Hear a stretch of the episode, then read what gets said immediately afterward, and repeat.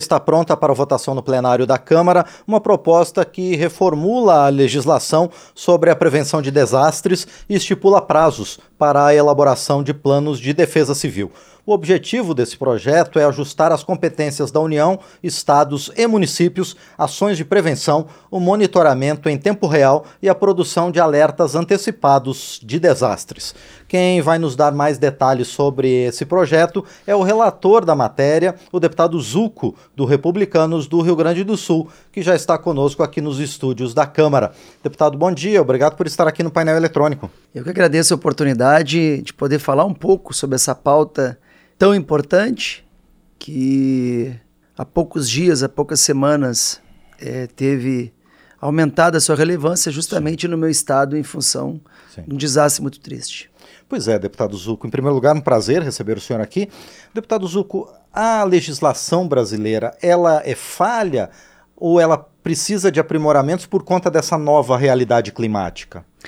Acho que a tua colocação é muito pertinente. Uh, a gente sempre procura estar alinhando. Eu, eu não concordo muito com encher de leis, encher de emendas, eh, de realmente burocratizar muitas questões. Mas nós estamos notando que nos últimos períodos, nos últimos anos, algumas catástrofes climáticas estão realmente afetando. E a gente tem que estar sempre eh, se aprimorando. Ótimo. Eh, essa questão, uh, e eu faço também. Uh, é questão de falar para todos que estão nos assistindo. Eu fui lá presencialmente no dia da catástrofe. E um rio subir 28 metros não é algo normal. Uhum. É, recentemente nós fomos lá, prédios de três, quatro andares abaixo d'água. Isso realmente é surreal. Como também, né, e aí já entrando na nossa pauta, a questão da prevenção, a questão é, dos alarmes, dos sistemas, né, dos planos de segurança. Então, é, a grosso modo, o que a gente está pautando, o que a gente está é, regulamentando, já em função de, de últimos acontecimentos, seja Brumadinho, São Paulo, Minas Gerais e agora Rio Grande do Sul, é realmente com que a gente possa ter mecanismos de prevenção. Que todo aquele estabelecimento que possa vir a ter um risco, que haja uma análise prévia. Ótimo. Né? Uhum. Seja numa construção de barragens, numa construção de um prédio, que haja um estudo, que haja um plano específico. É, eu sou totalmente a favor da liberdade econômica, do empreendedorismo, mas a gente não pode, né, nessa busca uh, realmente incessante pelo desenvolvimento, esquecer o lado humano, que é a segurança das pessoas. Então, a exemplo de um Plano Nacional de Proteção e Defesa Civil, que será instituído em dois meses, depois um Plano Nacional de Defesa Civil estadual, um Plano Nacional de Civil municipal.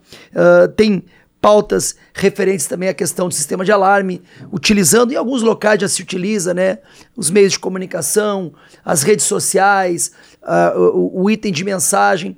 Então, nós queremos tentar minimizar essa pauta da prevenção. A, a prevenção deve ser né, ou melhor, maximizar a questão da prevenção. Uhum. Ela deve ser presente eh, nas legislações vigentes dos municípios, estados e da federação.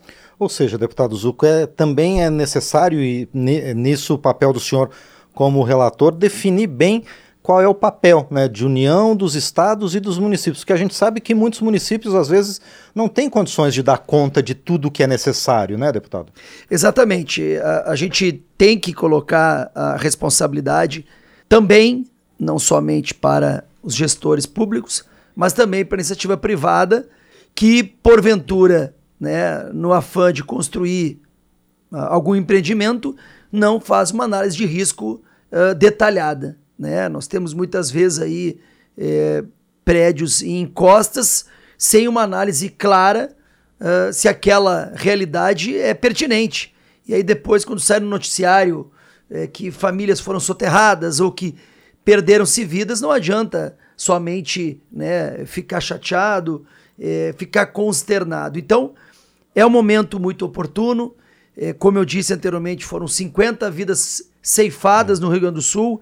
Não estou, logicamente, imputando nenhuma responsabilidade é, a, a, empresas ou até mesmo a, a gestão pública, mas sim, nós precisamos debater com responsabilidade nós precisamos avaliar o cenário, nós precisamos ter planos de segurança e análise de risco mais detalhados, porque muitas vezes, no afã do desenvolvimento, a gente acaba deixando a desejar no tocante de segurança. Sim, e deputado Zuco, o senhor esteve não só no, no primeiro dia em que aconteceu aquele desastre é, terrível lá no, no, Rio Grande do Sul, mas também acompanhou depois a situação dos municípios, mas principalmente das pessoas das famílias.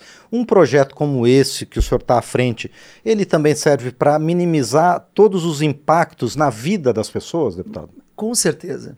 Eu até vou ler aqui, ó. A União e os estados terão que proporcionar monitoramento em tempo real das áreas classificadas como de risco ou risco alto ou muito alto. Então, tu imagina, né, aquelas pessoas que muitas vezes moram em locais de risco mas que no seu dia a dia, de trabalhar, de voltar para casa, de uh, uh, ter né, o seu cotidiano na rotina, acabam não enxergando né, e não tendo as informações pertinentes.